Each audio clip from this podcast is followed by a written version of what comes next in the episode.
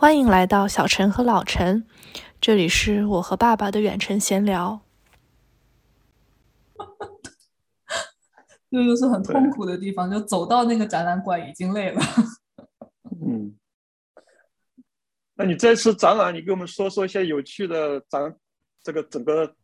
展览的一些特别的一些地方，尤其在这个疫情以后这么一个状态之下，有些什么特别的，给我们说说啊？嗯，这次因为我也是第一次去，虽然就是学了这么多年艺术史，我也都没有正式去过这个双年展。之前对，然后这次去之前嘛，所以就想说要认真一点，做了一下，做了一点那个事先准备研究。这次的这个展览叫做《The Milk of Dreams》，就是他们的翻译应该是叫。梦之乳，梦之如水，嗯，对吧？啊，然后这次是为什么要讲？为什么叫叫梦之如水？它有什么特别的意思吗？它 The Milk of the The Milk of Dreams 呢，是本身是一个童话书的一个呃一个标题，是一个拉丁美洲，是英国英国裔拉丁美洲。住在拉丁美洲的一个女艺术家，呃，为她自己的小朋友写的一些小故事、小插画，然后最后集成的一本书。它出版之后叫做《The Milk of Dreams》。然后这个艺术家叫 Leonora Carrington，卡林顿。呃，她就是上个世纪呃一九二几年出生的，但是呃，她也是活了很长时间，二零一零年。才去世，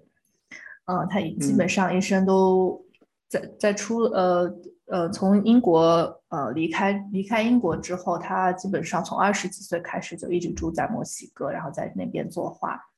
然后这次他也是对他也是就是在墨西哥呢，就跟一群就是超现实主义画家一起工作一起创作，然后这次这个。双年展的策展人叫 Alamani，呃，Alamani 就是呃 c h i c i l i a Alamani，是一位意大利的女生。她，她就是借由了这个胎这个这个标题，就是她也是非非常受到 Leonora Carrington 的艺术的启发，所以就想用这个 title，用这个标题来来命名她自己策展的这次的大大型展览。啊，然后这次的展览呢？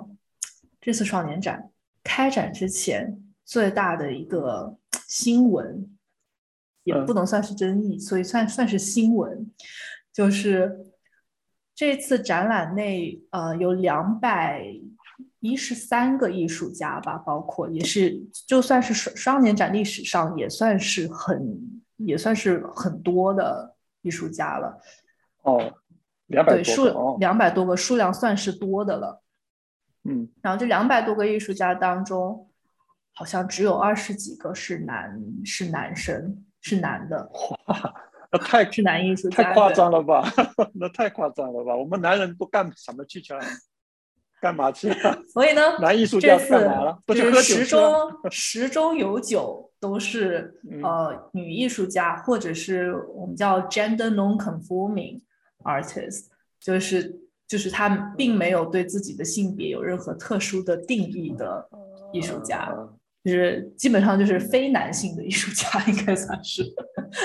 概括来讲的话，对，嗯，就这个事情呢，就是开展之前就被报道过好多次了，然后开展了之后呢，就是很多的新闻报道，就每次。每次就是他就是呃去看展的那个 review 啊，呃，全部都会有写到，啊，就是这个这个这个数据，一定要提一下这个事儿，就是反正 这个数据被惊讶到了，就是对对对，然后呃，这这次这个策展人 Alamani 呢，他也有被问到这个问题，肯定有被问过很多次嘛，就是为什么百分之九十都是。非男性都是女性艺术家，就是你是有什么特殊的政治意图啊？是不是为了政治正确啊，还是什么的？哈，对对对，对，当然大家我也有这个疑问的。对我也可以理解大家会有这个疑问。但是按照策展人他自己的说法，哈，他是说，呃，他呢就是他没有什么特别的意图，他也没有想这么多，他就是他本身就比较呃对女性艺术家很感兴趣，就是也想跟很多女性艺术家一起合作，所以，嗯。就他的这个筛选过程当中，选着选着选着选着呢，这就是一个 process，它就是一个过程，它不是一个有 意图的结果。他就是选的过程当中呢，就变成一转眼就发现，哎，百分之九十 就是都是女性艺术家。嗯，然后他说他他希望他也有，他说他你看也有二十几个男性艺术家，我想要找男性的时候也会找男性啊。他说，他说一切都是非常的 natural。非常的自然说的，呃，这种说辞也蛮好的。啊，但是他当然算算辩解，嗯，也不是，呃，算是，就是我觉得他说的也是，也不是没有道理，因为他后来也说，呃，就是他这个展呢，本来也的确有一定的意图性，就是说他是想要讲讲述的是，嗯，艺术史上没有这么没有那么多被讲到的一些故事。就是很多女性艺术家以前的的故事，她嗯是没有在艺术史中被这么多的写到的，写到的都是一些呃很天才的男性艺术家嘛，一般来讲，嗯，所以这两年就是很大家都会比较关注于女性艺术家的历史地位啊，就是他们以前有有过什么样的创作，然后对你你对你刚你把那个。呃，这个主题把它翻译成“梦如水”，我觉得也很有意思啊，就是水乳交融嘛，水乳交融那种感觉。对，他那个题目如果单纯只把它翻译成“呃如啊梦之乳”的话，确实不如你说的“梦如水”啊，是吗？谢 谢谢谢。呃，因为我主要是觉得。The milk of dreams，这个这句话其实蛮有诗意的，嗯，就是我我可能就是只是我个人不是很喜欢“知”这个词，嗯嗯嗯，因为它不是梦的如水这么直白的一个事情，它是有一种很交织在一起的一个感觉，就是梦，然后就是水乳交融，然后对啊，就这种感觉，就是个可以意会不可 言传的那种。我们拉回来讲，嗯，啊，就是这次你就说，你就说这个整个这次呃这个排版这个选择也好，艺术家的选择也好，是有一点大家看的确是会有一点政治正确的这个感觉哈，毕竟百分之九十是挺多的，呃，这这次开展之后呢，有一些。有一些呃报道也的确有提到这个问题，就是《金融时报》上面有一篇文章，他就写他就批评说，哎，这个展啊，它有点太学术了，就是因为选了这么多这么多的女性艺术家，好像就是牺牲了一些艺术艺术品的质量，就是有点有点太过于学术，就是太过于古，太过于就是。也不是古板，就是有点没有那种视觉的冲击力，反而是就是考，因为它因为对，因为它这一次的展览里面呢，也包括一些历史呃历史性的作品，就比如说十七呃十八十九世纪的作品女性艺术家的哦也有拿出来，对，所以它就是一个概念，就是呃想就是一种对比吧，就是当代艺术跟嗯跟历史性艺术的一个对比。然后他说，这个策展就是有些，呃，就没有这么震，没有这种视觉盛宴的这种震撼。嗯，然后呢，他继续说，这个这个人这这个《金融时报》的人就继续说，他说，呃，虽然这个双年展的主主题展里面百分之九十的女性艺术家，哈，呃，就好像把男人 排男性艺术家排到了排出其外。但是呢，因为这次他的周边展啊，有好多好多好多的男性艺术家都开了很巨型的展，因为他我们男人也不示弱嘛。对，也是哈，就是它这个主题展呢，因为这是一个艺术盛世嘛，所以大家都会选择在这个时间跟着他一起，就各种呃各种博物馆啊、美术馆啊、基金会啊，大家自己都会开一个展。对啊，对啊，对，所以在很多的呃画廊啊，也会跟这些私人基金会合作，大家一起开展这样子。然后这次的周边的艺呃威尼斯威尼斯城市当中的各种展览。就有很多的男性艺术家开了很夸张的、很大的各种回顾展啊，什么个就是整个墙铺铺满画的那种大展。嗯嗯。对，然后这个呃《金融时报》的人他就说，这些呃嗯虽虽然主题展啊质量偏差，但是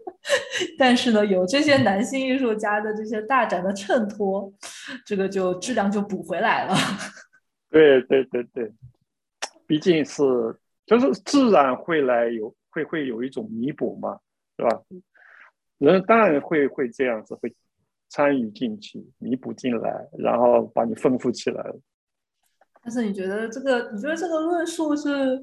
有道理吗？就是虽然你没有在当场看了，但是你觉得你不觉得这个论述感觉有一点？我。没问题啊，我觉得没问题吗？呃，那站在我们男性的这个艺术家或者我们这个一些男性的角色去看，当然我们很欣赏女性艺术家的作品啊，不是说不欣赏啊，也很想探索女性思艺术家他们所思所想，他们的所创造，是吧？这个时候，呃，男性艺术家当然也不能落伍啊，不能缺席这么一个盛会啊？尤其在威尼斯这么美丽的一个地方，是吧？那么。就是算算一个那个绿叶衬红花吧，我们这一批绿叶也要在你这个红花边上展示出来，是吧？所以我很想也想听听你说一下这边这些男性艺术家有一些什么好的作品啊之类的。嗯，但是我这个我们等一下再说哈。你你觉得？我是想，就是也想听一下你的意见。你觉得这个百分之九十都是女性艺术家这件事情，嗯，你觉得有问题吗？呃，其实我倒觉得没有什么问题啊。我是这么想啊，呃，这样子说吧，就是首先这个这次百分之九十的女性艺术家的作品啊，就是就产生这么一个特别有意思的一个现象。呃，从表面上看，应该算是说女性主义的一个完胜吧，是吧？是一个胜利，就是说，呃，历史上没有过的像这样一个双年展，是吧？女性艺术家占这么主流的地位，啊，那我就呃想起这么一件事情，我们不能从表面去看问题了，就是说我最近看了两部电影啊，就是关于女性主义的电影，一部呢就是。呃，改编自弗吉尼亚·伍尔夫的一个英国女作家的同名小说，叫《奥兰多》。那个伍尔夫是生于一八八二年，那么死于一九四一年。那他当时写这本《奥兰多》的这个主角呢，就是一个贵族少年，写在这个伊丽莎白女王时代啊，他作为一个男宠这样的一个形象，那么受伊丽莎白的宠幸进了宫。那个时候，伊丽莎白就说：“哎。”我希望你啊，永远保持你这种年轻的这种形象。我送你一个宫殿啊，送你一个宫殿，理由就是在你永远保持这个形象。一旦你这个形象没有了，我要把它收回。然后这个故事发展的很有意思。到了詹姆斯王朝时期，他失宠了，后来又跑到那个土耳其当一位特使，在那个君士坦丁堡发生叛乱的那个晚上，他和一个舞女共度一夜，然后呢就。沉睡了数日，啊，沉睡了好多天了，然后醒过来，发现自己变为女生了，变成个女性了。哦，啊，然后呢，她就是成为作为一个女人回到了英国，又进入了这个上流社会。她作为一个女人，啊，然后结婚生子，但是她又非常喜欢这个文学艺术的创作，然后。在这些年里，他慢慢把自己的文学修养和精神呢，达到了一个非常呃高的境界，是吧？那么这个过程当中经历了四百年，他的容貌就是不变，但是呢，他的性别进行了一次从男性到女性的变化，啊，哦，那么我我就想，这个电影里边，这个伍尔夫写这样部电影，他可能有自己的这个，就是像《双年展》里边的女艺术家，他们会有一些不同的思考，实际上对自己性别思考。我当然就想啊，这个伍尔夫实际上他自己的那个性别里边，可能就藏着另外一个二元对立的性别，他是想把它融合起来，他要转换我自己的性别角色，啊，这是一部电影。然后又看了一部，就是电影叫《时时刻刻》，有那个史蒂芬执导的啊，那个他也是部一部小说的一个同名小说的一个翻拍。讲述这个三个不同时空的女人的一天，很有意思。他这个三个女人当中，第一个女人就是把弗吉尼亚·伍尔夫这个小说家作为一个主人公。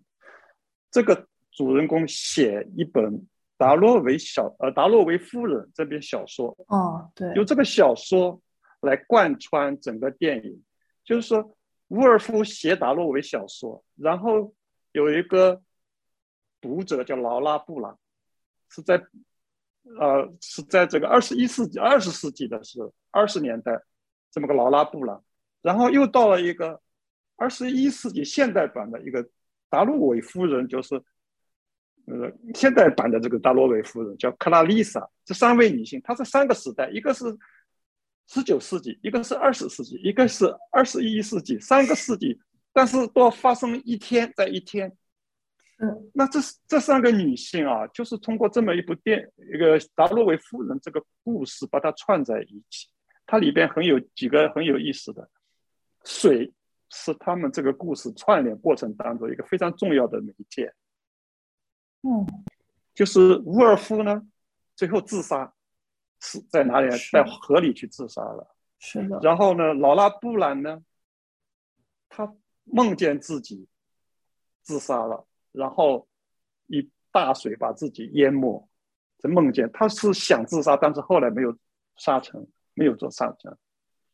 然后最后呢，那个卡拉丽莎呢，她不断的回忆这种海海水的这个镜像啊，这些水是她非常非常这个重要的一个线索。在这个过程当中，三个女主角都亲吻了自己的同性。因为这些故事情节我们就不展开，就是说他们都有一种同性的倾向啊，同性恋的那种倾向。我说这个意思是什么呢？我说这个意思是什么呢？就是说，我们作为一个呃呃一些女性艺术家也好，包括这一次他们的作品，其实有很多的反思现象。就是说，她虽然是个女性艺术家，创作了一些作品里边，其实你去看。很可能里边反映了很多男性的这个角色的东西，或者很 man 的那种那种呃题材的，是吧？有很 man 的题材，就是说，哎，我这样子去看问题的话，艺术家的性别占了百分之九十，并不是什么坏事，因为这百分之九十的艺术家里边，相当多的去做了一些。创造了一些很 man 的产品，那不是这个世界上总体 man 的艺术不是更多吗？女性主义到最后是什么？就让自己很多的女性主义就是自己更加变成男性那个角色嘛，不就是吗？所以我我就觉得这是三年展，我这么看法就是说，哎，第一，女性主义这么一个倾向得到了一个完胜；第二呢，其实女性艺术家的作品反而进入了更多的男性领域，呃，这是第二。啊，这就反刍现象。第三呢，这种艺术家的性别和他作品之间那个性别上的背离啊，或者说结构主义上面所说的那种性别二元论的对立的溶解，是吧？它转化为这种非性别化，是不是？那某种情况说啊，就是说，他真正的探讨了什么问题啊？我我感觉，我们回到那个题目上，就啊，梦如水。啊，就水乳交融，什么雌雄同体，就是人的本身，其实多存在一个另外一个性别，男人也好，女人也好，都有这种倾向。那过去呢是很压抑的，把它对立化了。当代我们把这种压抑给解放了，就是允许去表现、去表达。那在艺术上也是一样。所以我现在反过来看，这百分之九十或者是怎么样，其实并不重要，还是作品本身。所以我是这么去理解。我对这点 这点我同意，就是你讲它还最后还是艺术本身，就是不管是什么性别的艺术家，他们体现出来的东西，其实就是他作为一个人个人个体的一一种感受经验，对世界的看法、体感、体验。他其实并不一定作品出来，它并不局限，并不应该被性别这件事情局限。它不是说女性只只能画出就是女性的作品啊，或者男性只能画出男性的作品之类的哈。但是，就是我的问题就是，就是有有其中，这这个这这件事情哈，就是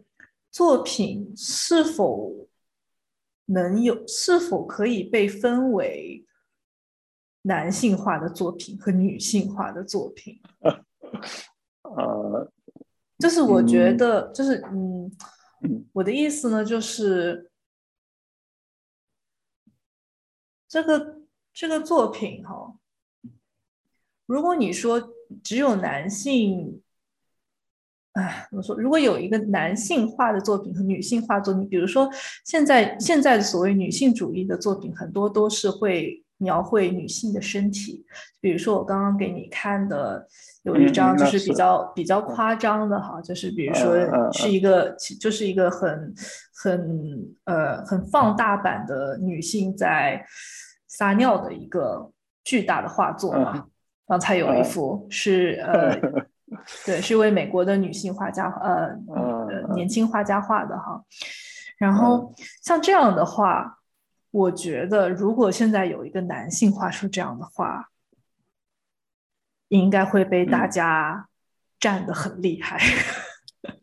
是是是，对吧？反而会这样，就这种画反而只是女性可以去对，就好像变成了女性。只有女性可以画，或者是呃非男性可以画的画。然后我觉得这件事情，我不知道，就我也不知道是好还是坏。但是就是有一点，其实现在特别是因为这次九百分之九十这个数据出来之后，大家就很关注于这件事情上，嗯，就是性别。在这这一次的这个呃双年展当中，变成了一个很重要的一个主题，就女性，就是对吧？就大家都很关注于这件事情上，就是这画家、这个艺术家是女的还是男的，大家都在关注这件事情。是，就我觉得，虽然就是我非常我非常同意，就是百分之就其实他这是的确是一个一个胜利吧，因为呃因为。这在这之前，就是女性可能最多也只占到百分之三十哈。就这次有百分之九十的女性艺术家，其实它表示的就是女性艺术家在艺术市场也不一定是艺术市场了，至少在艺术界有一定的地位了。有地位了的艺术家，他才能够进入到这样的大型展览嘛。这当然是一件好事。但是感觉就是这个后后一波的舆论，就是各种报道这么关这么如此的关注于这个百分之九十这件事情哈，就是有一点，就感觉太过于关注于性别这件事，而且他而且他这个而且这个《金融时报》的这篇报道就特别写到，就经常写呃就就写到这个男性艺术家在外面，然后又怎么样呃就是就是因为。因为没有了男性艺术家，所以这个这个这个展的质量不够好啊。然后外面有了这些男性艺术家在外面开的这些展，所以这整整整个呃双年展的这整个体感体验才会变，才质量才拉回来这样子，就有一点对战的这种感觉。其实，那也也不应该说是对战吧？我觉得这个是人自然的一种反应。很自然，就是觉得啊，这次女性那么多，肯定大家会说，因为事情什么事情都是这样，不能过分了。九十百分之九十是有一点过分的啊，自然会而然的会让人，比如说你百分之个五六十吧，六十左右啊，已经算很厉害了。这个男性在这里的位置也已经比较少了，毕竟这个世界是由男女两性来构成的，还有一个比如说不男不女性，对不对？总毕竟是这样子去构成的嘛。所以有这些讲法呃不奇怪，我们可以呃就听听吧。就是说，哎，确实是如此啊，有这种状态，不需要去深究的。我们可能还是要去看作品。那从作品这个角度来说，也可能确实我们女性作家这个本身啊。还是有些创造的思维的方式、创造力也好，跟男性作家是有区别的。应该说啊，男女性肯定是在艺术表达上面、艺术的手段上面，他们那种情感的倾泻上面是会有不一样的地方的，是吧？包括一些题材啊，你刚才说的，女性艺术家用来表达自己的身体的题材，反而有一点得天独厚的感觉啊，别人呢不会说三说四。男性艺术家这么样去表达，可能别人会觉得你很龌龊啊，或者是说表觉得你不美，是不是？嗯，那过去历史上古古典的历古典艺术历史上的这个男性作家去画女性同体的时候，一定是说，哎呀，非常的美，是吧？没有任何的亵渎感，我们就是一种爱的一种体现，是这样子去。表达的那那也那我们先单单 艺术，单单艺术不是这个，当然我不是不全面了，就是说普通的来说吧，就一般的来说吧，对吧？那单单艺术可能就是很开放的，它就会放大很多东西，所以我我觉得呃还是有一些题材的，就是不同性别啊，哈，有一些不同的题材的一个选择的，这个是自然而然的一件事情。你觉得呢？是的，嗯，那一定也是，那肯定也是有的，对。嗯，那说了这么多关于这个女性艺术家呢，我们也稍微讨论一下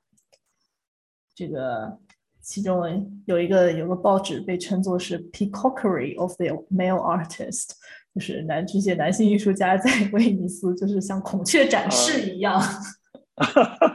哇，这个说的好，对，就是非常的夸张的展现自己，因为被被排在外面了。对啊，所以就特别展现一下自己。这讲的非常形象，非常形象哈。嗯，peacockery，对，呃，那么我这次看到的，呃，这次也也是逛了很多这种呃周边的展览。然后，其中我一个特别特别喜欢的一个是一个德国艺术家，叫做嗯基弗基弗这个艺术家的作品。他他是在啊，给你看这个图片，这边一进去呢，他他这个展览呢是是呃是专门为。威尼斯的那个总督宫，就那个什么公爵宫，就是在河河边上的，呃，海边上的那个，算是威尼斯的政治中心吧。就是他们的以前的选举啊，还有讨论政治的呃事情，还有嗯，就是总督的住居住所。都是在这个宫殿里面嘛，嗯，就是权力政治的中心这个地方，它的一个最大的一个房间，就是以前是用来呃，最开始是一个图书馆，但是后来就是被用为是选选举的一个地方，是一个等于说是整个宫殿里最大的一个房间，就是专门为了这个房间做了一系列的。算是装置艺术吧，但是也算是画，因为它是画，但是就是全部就是这个这个厅大概有，你觉得有多高？好像大概可能有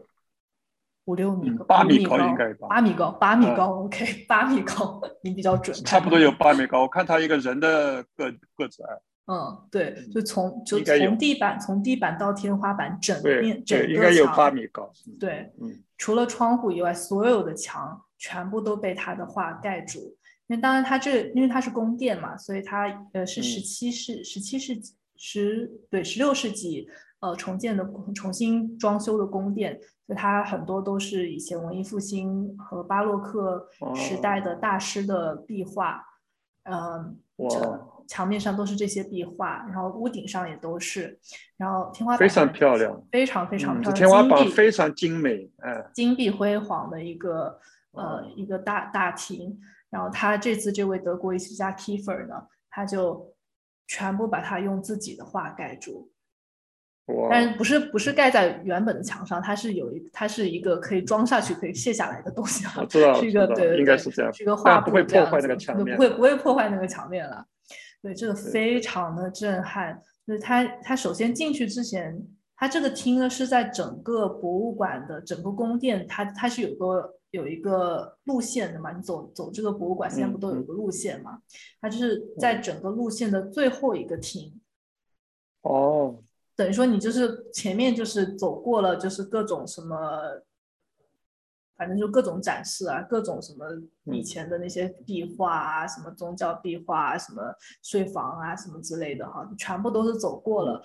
最后到达这个厅，然后进去之前呢，先是一个比较小的房间，然后它有一幅巨大的圆弧形的，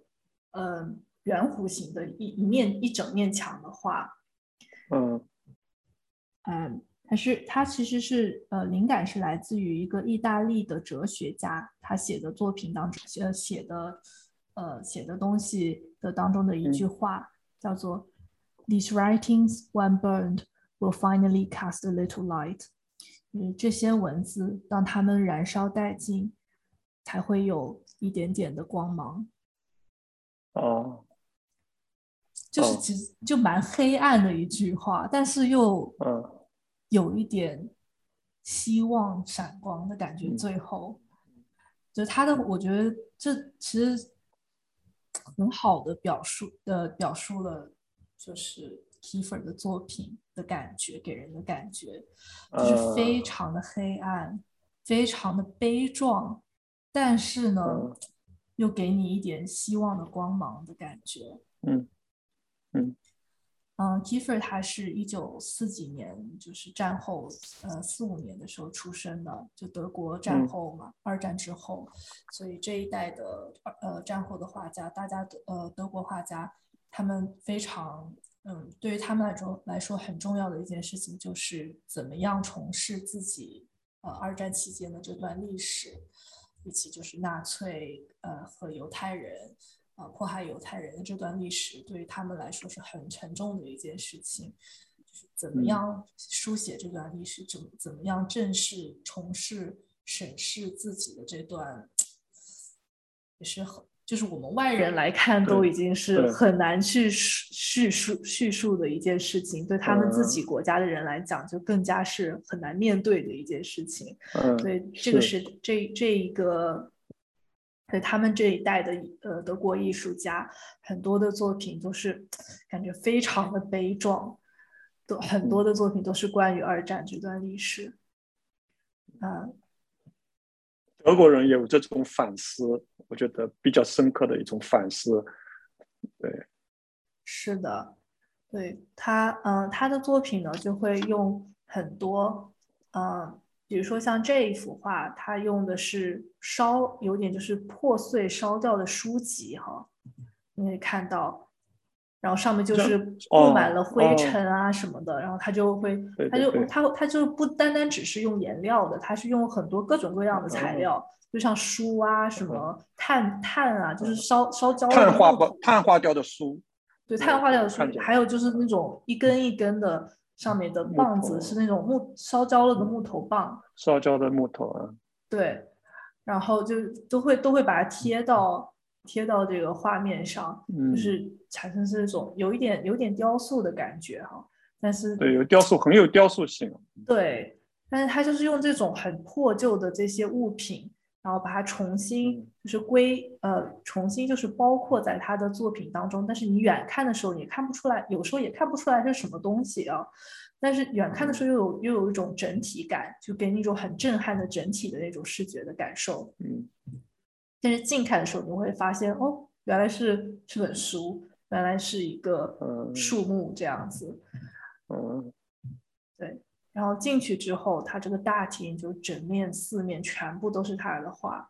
然后其中就是也他这些画上面也会有些什么稻草啊，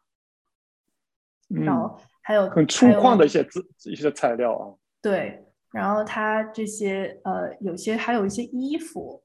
可以看到这里。我是看到一架很破旧的自行车在上面对对对，还有自行车跟那个 呃购物购物篮、购物推车，然后都里面全部都放满了稻草，然后就飘在那个空中。对，空中啊，就是还是蛮有意思的。它有很多，其实它有很多内容，就不仅仅是这种视觉的震撼。嗯，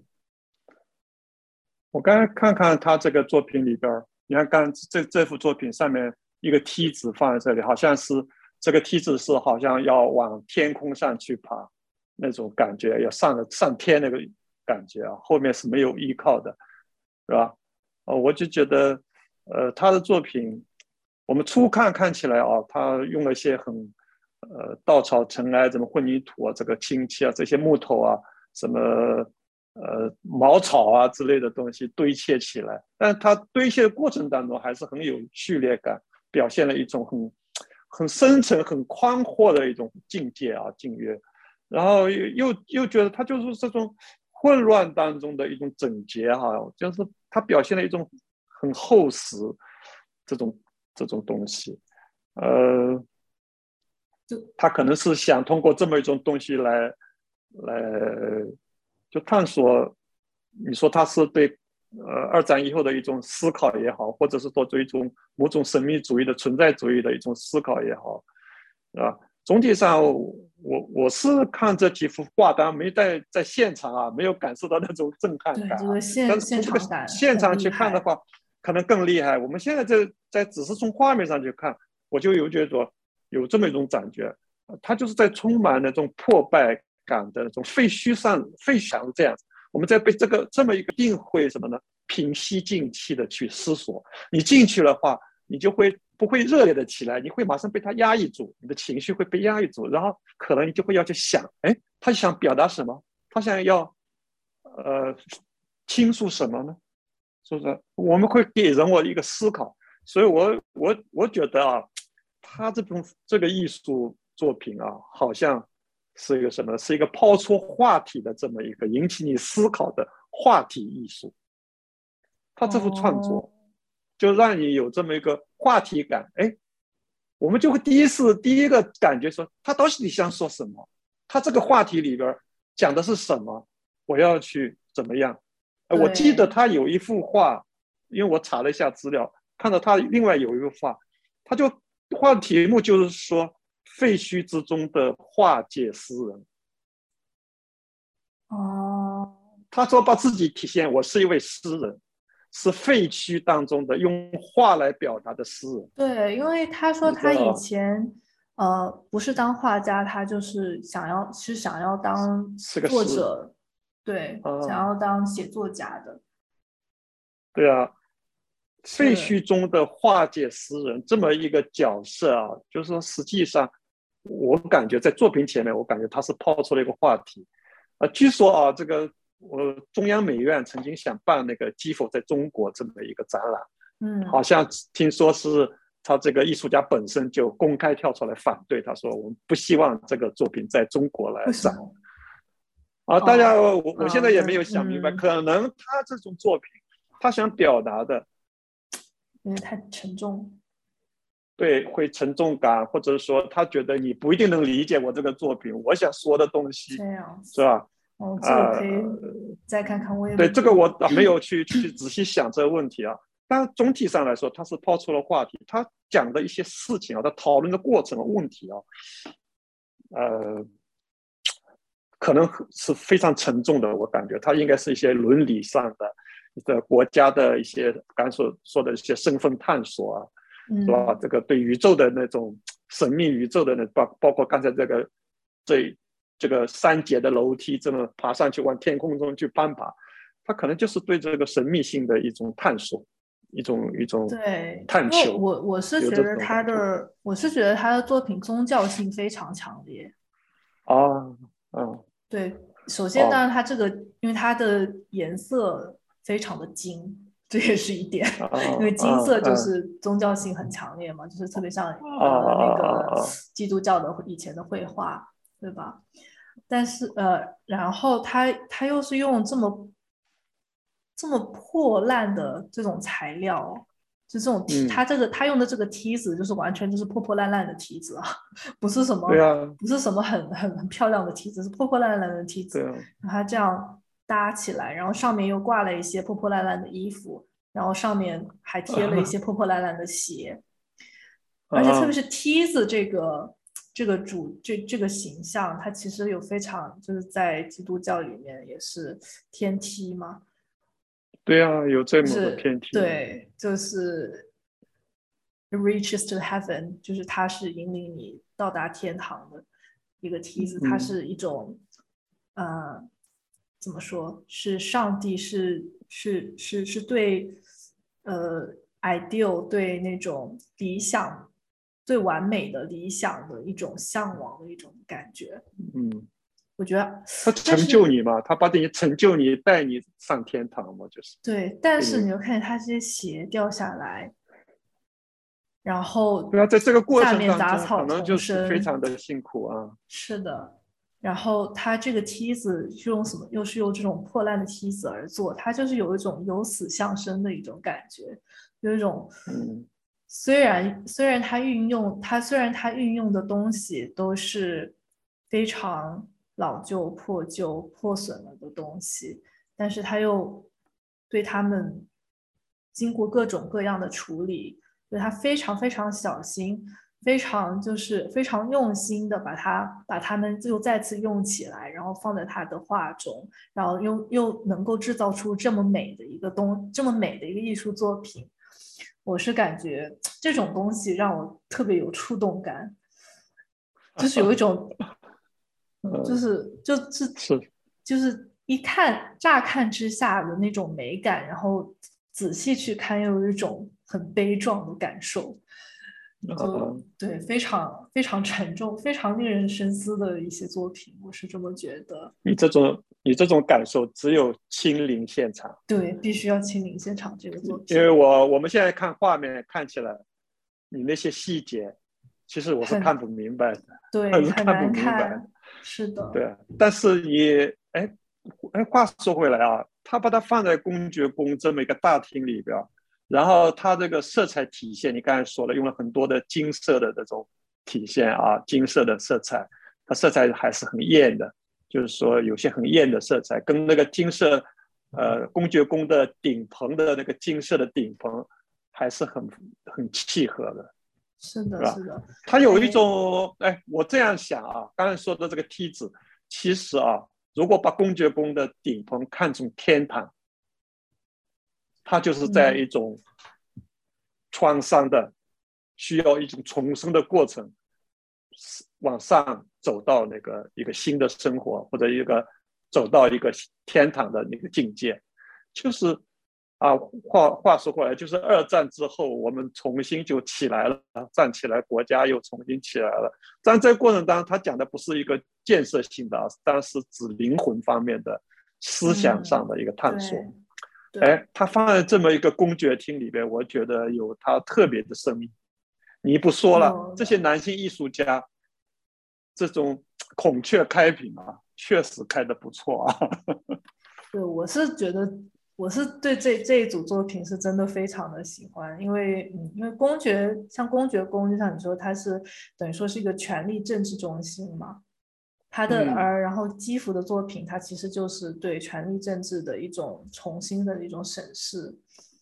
也对历史啊，像这种，因为它这种公爵宫，它就是里面的画就是画就是威尼斯有多么的伟大这样子，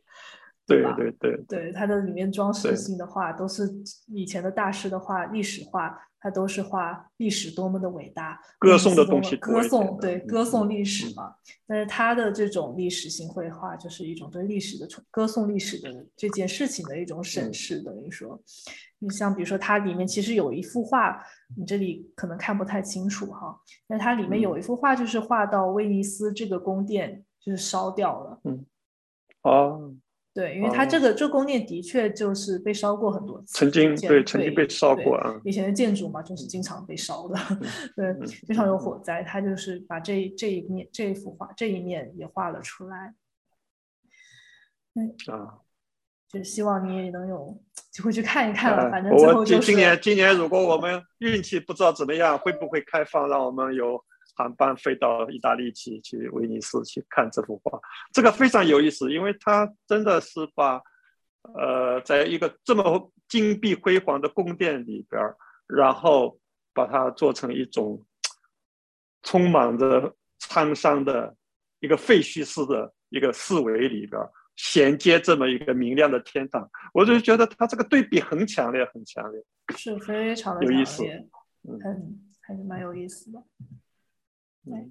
然后另外一个呢，我看到，我觉得挺看的挺挺开心的吧，应该算是。虽然看起来挺吓人的，但是就是很，嗯，很蛮蛮有趣味性的一个展览，应该算是是一个印度裔呃的画家呃艺术家，叫做 Anish Kapoor 雕塑家吧，他算是，嗯，卡普尔。对他是个啊，一个是个雕塑家。对，如果是艺艺术收藏收收藏家的话，我觉得大家应该都会听过他的名字了。嗯，就是大家都会有一个这个他最经典的作品，就是那个呃不锈钢做的圆盘。然后他在芝加哥吧，是芝加哥，就是有那个很巨大的云朵，那个不锈钢的豆豆。对，好像到处都有他的呀。对，好多地方都有他的雕巨型的雕塑作品，很多他的不锈钢。我一二年的时候，我一二年时候去以色列也看到过啊，我当时不知道他是他的作品，我像一块。以色列有什么样的？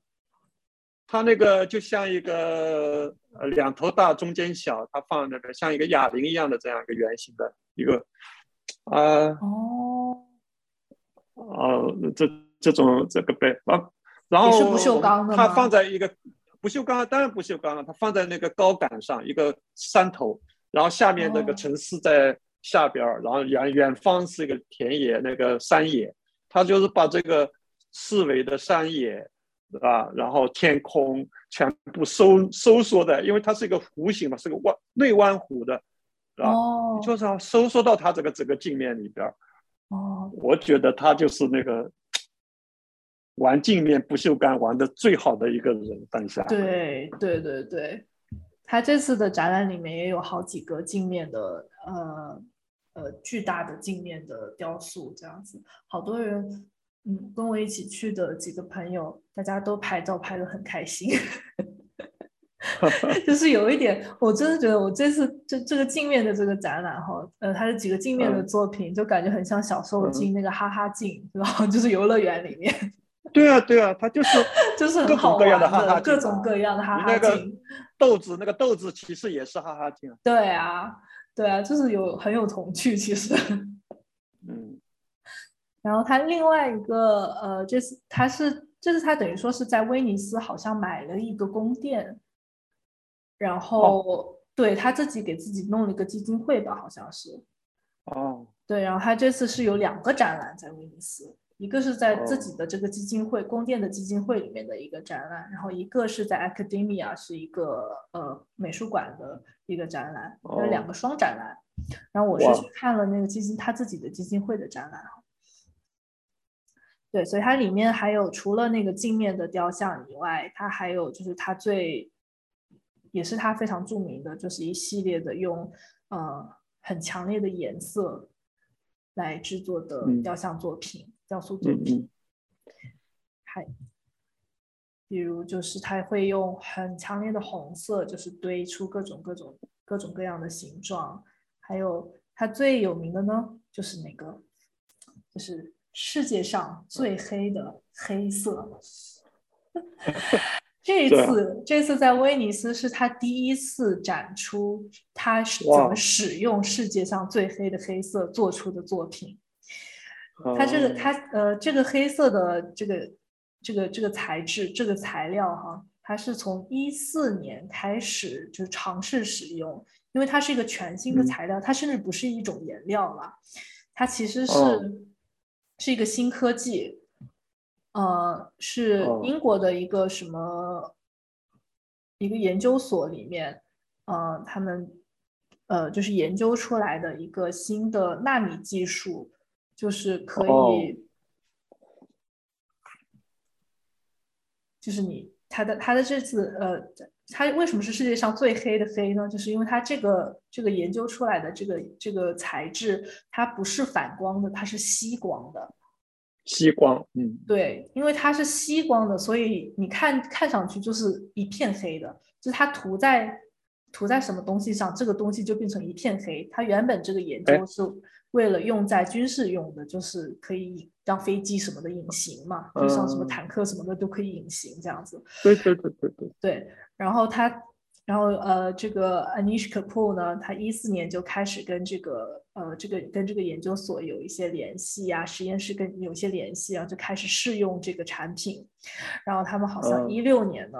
当时就是也是个巨大的新闻，就是这个艺术家他有他被认证为唯一可以用这个呃 Fanta Black 的艺术家，哦，在做艺术的艺术家就。Fanta Black，嗯，对，就是这个黑色只有 Anish Kapoor 可以用，然后就是他自己买了这买断这个呃专利吗？还是怎么？好像他不是，他怎么可能？他是跟这个研究研究室合作，就是这个研究室只认证哦他可以用这样子。我仔细看，仔细找了一下资料，好像并没有说他，我不清楚他是哦他有没有付钱，可能也是有付一定的钱啦。但就是他是需要肯定要买他的对对对对，但是他等于说这个实验室他授权了 Anish Kapoor 来用这个，只有他可以用嗯，这个嗯颜色，因为他说是那也是啊，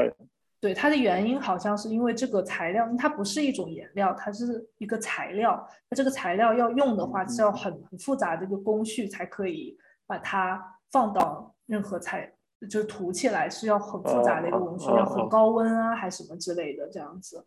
就是还蛮蛮科技的一个东西哈。然后他这次就展出了一系列新的新的雕塑，比如说这个呢，就是它正面看的时候就看起来是一个平平面的，呃，平面的一个嗯方块，看不出来是什么。对啊，对啊，就是一个方块嘛。对，然后如果你慢慢看，好，这边再放一个视频哈，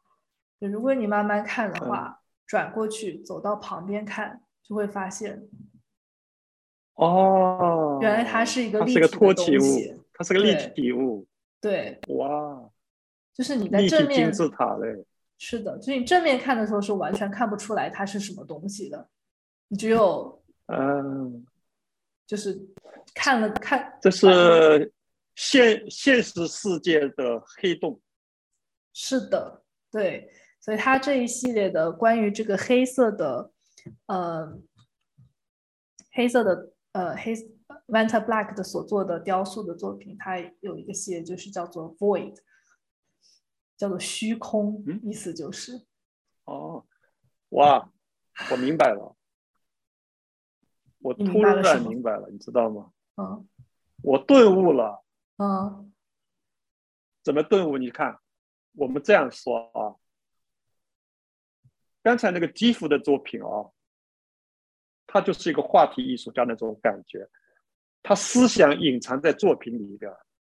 对不对？是的，基辅的作品的思想隐藏在作品里边，你必须去想，你必须去了解，去这样子。然后呢，卡布尔的这个作品呢、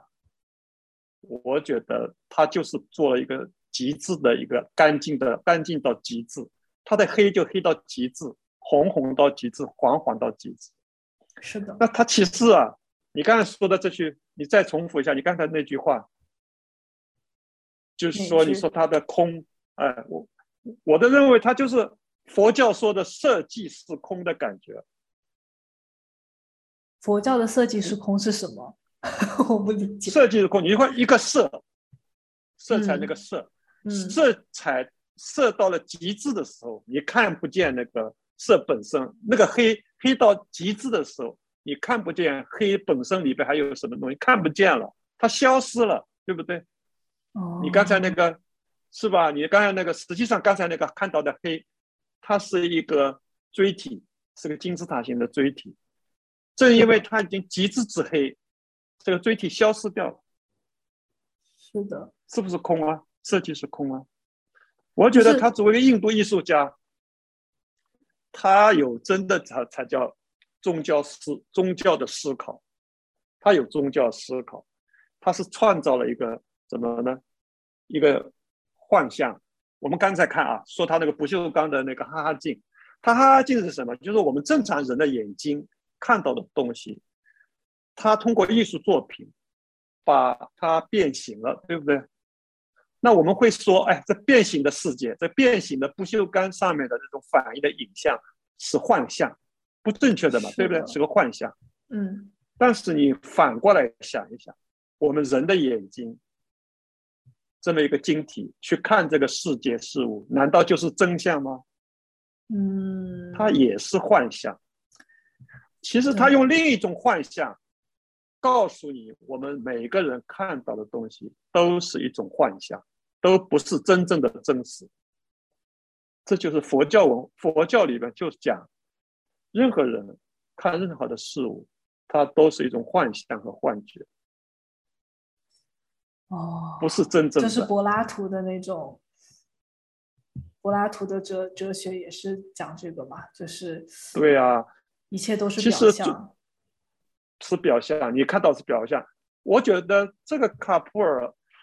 呃。真是不简单，就是说，简单的不一定是浅薄的，复杂的未必深刻。它真不简单，你看起来就是一堆黑，但是它竟然把黑的体量消失掉了，你看到只是一张纸一样的黑，它实际上是有。所以我哎呀，我非常遗憾，如果我能够亲临现场去看这一对黑，哇，一定是非常震撼。说句实在话，他其实用这个。来，就像你揭示，让你揭示了什么叫设计是空，有道理，我也很理解这个。但是呢，我就觉得哈，因为这个作品，我看到这个作品的时候，因为它是一种视觉幻觉嘛，呃，比如说一种错觉，视觉的幻象，呃，幻象，它是一个视觉性错觉嘛。那这个事情呢？其实每一代艺术家，大家都很喜欢，大家都对这件事情非常感兴趣，因为呃，视觉艺术它就是关于视觉的嘛，所以每个艺术家其实都非常关注视觉这件事情。对对，然后十七，其实我就想到我我之前呃大学的时候写的一篇论文哈，我的我的那个我的那个毕业论文，那就有一篇就是写的关于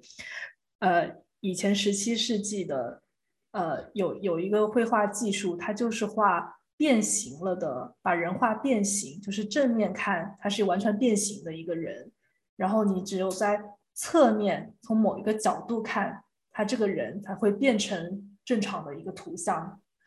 就是你知道那个伦敦国国家博物馆，呃，国家美术馆